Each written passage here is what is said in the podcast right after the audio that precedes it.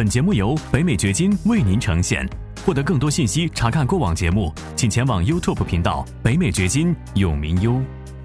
你知道我是鼓励你经营自己的生意的，但是经营生意也有很多的误区，尤其是对于那些刚刚起步或者是想要经商的朋友来讲，有四个误区是致命的，希望你不会碰到。欢迎来到黄永明先生的北美掘金秀。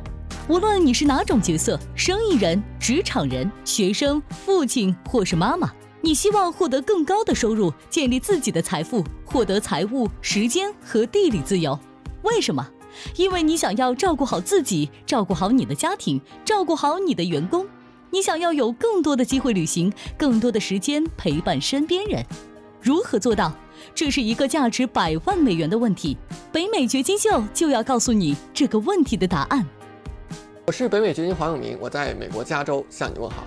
你知道我在美国经营有多门生意，他们涉及不同的方向，而且平时我也跟很多经商的朋友有非常多的交流。那在交流的过程当中，我发现不管是说中文的还是说英文的，大家普遍都有一些经营上面的思维误区。今天我就来跟你说一说最常见的四个误区，这些误区是怎么总结出来的？一方面呢，是我在跟大家的交流的过程当中发现的；另外呢，也是基于我自己过去多年的经商的经验，有一些呢是我自己从失败到成功的过程当中发现的、总结出来的。所以呢，这四点非常的重要。首先呢，第一点是。很多人他经商，他做买卖，但是他不会做的一件事情就是去研究一下定价。你发现有很多很多的人经商，但是这些人当中真正去学习和研究过定价的人是非常非常少的，少的令人惊讶。为什么？因为在绝大多数人看来，定价。不是一门学问，定价不需要专门的去研究和学习。很多人根本就没有意识到定价是一门学问，是需要专门去研究的。它是你的 business，是你的生意当中非常非常重要的一块儿。因为一般人的常见的思维就是，价格有什么好定的、好研究的？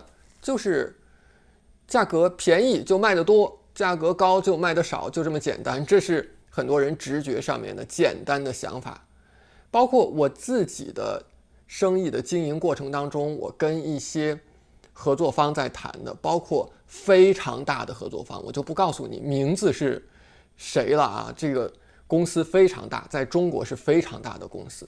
你去跟那些专门的。一些岗位上面的人去谈，你会发现他们对于定价真的是一无所知。我可以讲是一无所知，因为所有人你遇到的几乎都是一个思维，就是薄利多销。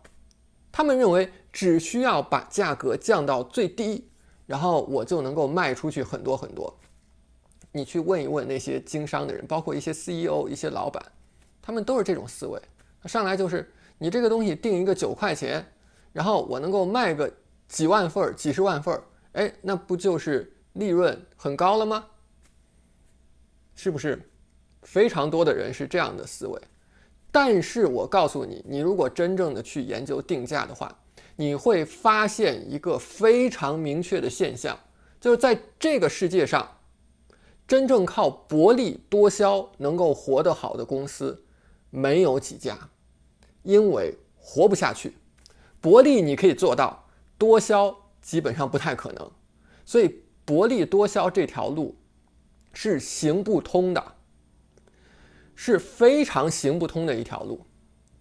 这是我们从世界范围来看的一个现象。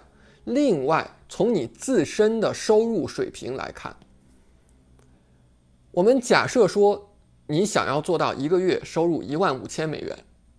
那么这个时候你是有两种不同的方向的，一种方向是，你卖一个产品，或者是卖一个服务，你这个产品或者服务的定价是五十美元。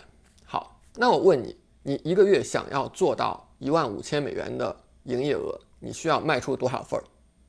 你需要卖出三百份儿，你才能够达到一万五千美元的营业额。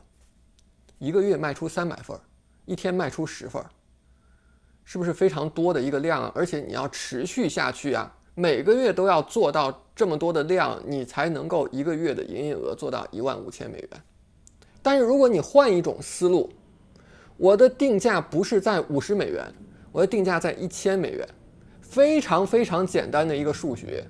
这个时候你一个月只需要几个客户，或者是几个订单，你只需要十五个，就能够做到一万五千美元的销售额。那你说哪一个简单？后者是更简单的。所以我给你的第一个建议。就是永远不要想薄利多销，薄利多销这不是一般人能够做到的事儿。如果能够做到，那绝对是大师级的，那是水平非常高的才能够做到。你需要做到的不是薄利多销，你要做到的是相反的，你要做 high ticket offer。所谓 high ticket offer，指的就是那些高定价的产品或者是服务。这个时候你不需要很多的客户。你不需要很多的订单，你每个月只需要十几个，甚至只需要几个，你的生意就能够活得很好了。所以薄利多销是一个非常错误的概念。很多人认为这是简单的，其实这是最困难的。那是因为绝大多数人从来没有真正的去研究过定价。我在我的生意当中，我是专门花了时间。看德国的定价大师是怎么研究定价的？你知道，就定价这一门学问，做顾问公司能做到非常大吗？全球连锁就是专门给企业、给公司去制定他们的定价策略的。所以，这完全是一套方法论，有一套非常成熟、非常细致的。规则规律在里面的，绝对不是薄利多销那么简单的。绝大多数人在经营自己的生意的时候，是忽视了定价这个极其重要的环节的。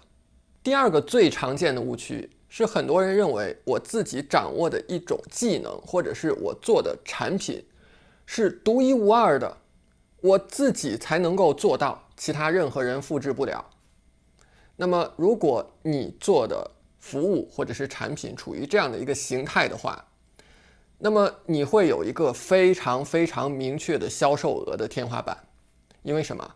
因为这件事儿只有你自己能够做到。就好像说你自己开了一个蛋糕店，你会做一种非常好吃的蛋糕，其他人都做不来，只有你自己会做。那么我请问你，你一天有多少个小时？你一个月有多少天？那你是不是？会存在休假呀，会存在生病的可能性啊。那当你出现了这样的情况的时候，你没有办法去经营的时候，那么这个店它怎么产生收入？你需要做的是一种能够把自己的这种产品和技能，它的生产过程进行复制和传授的生意。你需要能够把它给到其他人。其他人按照你特定的方法一步一步去操作，就能够做出来稳定的结果，就能够做出同样的结果。最典型的就是麦当劳。你看麦当劳，哪怕雇佣一个高中毕业的小孩儿，都能够做出同样水平的汉堡。他不追求说我这个汉堡做的多有特色，只有我家能做出来，其他都做不出来。他追求的是稳定的结果。每一个客人。进了店都会有一个稳定的预期，因为他知道，不管我进这家店还是进那家店，我最终拿到的那个产品都是一样的。如果你自己做一种只有你自己能够做的事情，你是很难做到这样稳定的预期的，因为也许有一天你生病了，没有上班，哎，那客人他就获得不了你这个产品或者是服务了。或者呢，如果你的产品或者是服务特别受欢迎，你自己做不过来了，你太忙了，导致你的服务或者是产品的质量不稳定，那这也会带来一种问题。所以，千万不要认为自己有一个非常独家的技能或者是产品，只有我能够做到，别人做不到，那这恰恰是你的问题。你应该想办法把你的这个技能和产品标准化，让你雇佣其他的人都能够来做，你才能够真正的做到一个 entrepreneur，就是企业家的一个状态。企业家并不是亲自上手去做技术工人的活的。如果你永远不能够把自己从技术工人的角色当中给摘出来，你自己又要当技术工人，又要当经理，又要当企业家，那么你这个。公司是发展不了的，你这个公司的天花板太明确了，你必须能够一层一层的分级。也许你最早的时候是技术工人，但是随着你的发展，你培训了更多的技术工人，你自己就做到了经理的这个层面，你是去 manage，你是去管理那些技术工人的。那随着你的生意的发展，你又雇了更多的经理去管理所有这些技术工人，而你。就做成了真正的 entrepreneur，一个企业家。你去管理经理，你也不是那个直接插手技术工人的工作的那个角色。这样就分了三层。你看，它是一个逐步的发展分层的过程。如果你掌握的那个技能，或者是你做的那个服务产品，只有你自己才能够生产出来，有没有可能性做成这样的分层啊？它就不可能。所以你的企业就没有办法做大，你的销售额就没有办法无限的扩大。第三个常见的误区是，很多朋友一开始在设想自己经营的方向、经营的内容的时候，往往把自己设定成一种必须靠面对面才能够提供的服务。比如说，有些朋友想，有一些美国人对中国的。文化环境感兴趣，那我可以带他们到中国旅游啊，向他们介绍中国的文化呀。那这个事情的问题就在于，它非常像刚才咱们提到的第二个误区：你一个人的时间精力是有限的，所以你的收入是有非常明确的天花板的。为什么当你一个人去做房地产经纪人的时候，你的收入也有非常明确的天花板？不管你做得多好，毕竟你一个人的时间是有限的。当一件事情你必须只能够 in person，必须面对面的去做、去提供的时候，你这个生意是不可能无限的扩大的。你必须让你的生意能够在线的完成，它才有可能无限的扩大，非常迅速的指数性的扩大。即便是一些我们原本看起来可能觉得。必须要面对面才能够进行的事情，现在都有可能在网上进行。可能你熟悉的一些行业看起来必须 in person 面对面的去做，但是我也建议你想一想，有没有可能性，有没有办法把他们搬到线上。在这里，我想举一个非常典型的例子，有一个美国人，他是一名健身教练。那健身教练这种事儿，我们一般认为。就是得线下，你不面对面，你不当面，怎么去指导学员健身呢？你怎么去纠正他的动作呢？你怎么给他建议呢？但是这位兄弟 就非常聪明，他发现所谓的健身方案其实无非就是那些排列组合，可能有这样的可能性，有那样的可能性，也许有几百种排列组合，那也就意味着它其实是可以穷尽的。所有这些可能性是可以穷尽的。一个客户来了，你把一个排列组合给他，他如果不是特别满意的话，你就再稍微调整一下给到他就行了。那因此呢，他就可以把健身方案打包，把它给标准化，然后卖给线上的这些客户。他并不需要面对面的去指导这些人。当然，有可能你会问了，确实有一些他的客户也会提出来这样的疑问。说，那我在线下的话呢，教练是可以直接上手指导我的，是可以根据我的具体情况指导的。那我为什么要买你这样的一个自学的包？他的回答非常的简单，也非常的有说服力。那我请问你，线下的教练他靠什么赚钱？他就必须要一直指导你啊，指导你六个月，指导你一年，指导你两年。他指导你的时间越长，是不是他的收入越多呢？所以，那我请问你，他有没有那个动力把所有他知道的知识都告诉你，没有，他一定有保留。他如果一股脑全告诉你了，那你就不需要他了吗？你后面就不会雇佣他了？那我们做的不是这样的事情，我们是把所有你应该知道的东西，你应该知道的知识全部都告诉你。那经他这么一讲，是不是他的这种健身的教学包就非常的有吸引力了呢？他就把健身这个生意，健身教练这个生意，从线下搬到了线上，一年能够销售八位数，就是上千万美元的生意。那由这个故事出发，你是不是也可以想一想，你自己所熟悉的行业有没有可能从线下搬到线上呢？我想，这个世界上可能最难搬到线上的就是牙医了。你很难想象，病人不到场，然后你能给他治牙病，对不对？只要你干的不是牙医，你还是有很大的可能性把你的生意从线下搬到线上的。只要你能够搬到线上，你就具备了无限收入的可能性。第四种最常见的误区就是很多人在设想自己的 business idea，就是商业点子的时候，是在家里面开脑洞、闭门造车的状态，想要自己创新一个这个、创新一个那个，他想要做一种其他人从来没做过的事情。我告诉你，如果你是这样来操作的话，我的朋友，你有百分之九十九的可能性要失败。相反，我自己我是从来不去做这样的创新的，我是从来不去做这样的。从零开始开脑洞的事情的，我自己的生意，甚至我生意当中的每一个环节，我都是要有模仿的对象的。我跟我的同事讲，说你做这个东西出来，不但要把这个东西拿来给我看，同时你要给我看你模仿对象是谁，他做的东西是什么样子的，同时拿来给我看。所以，我们每一个环节都是有先例可循的。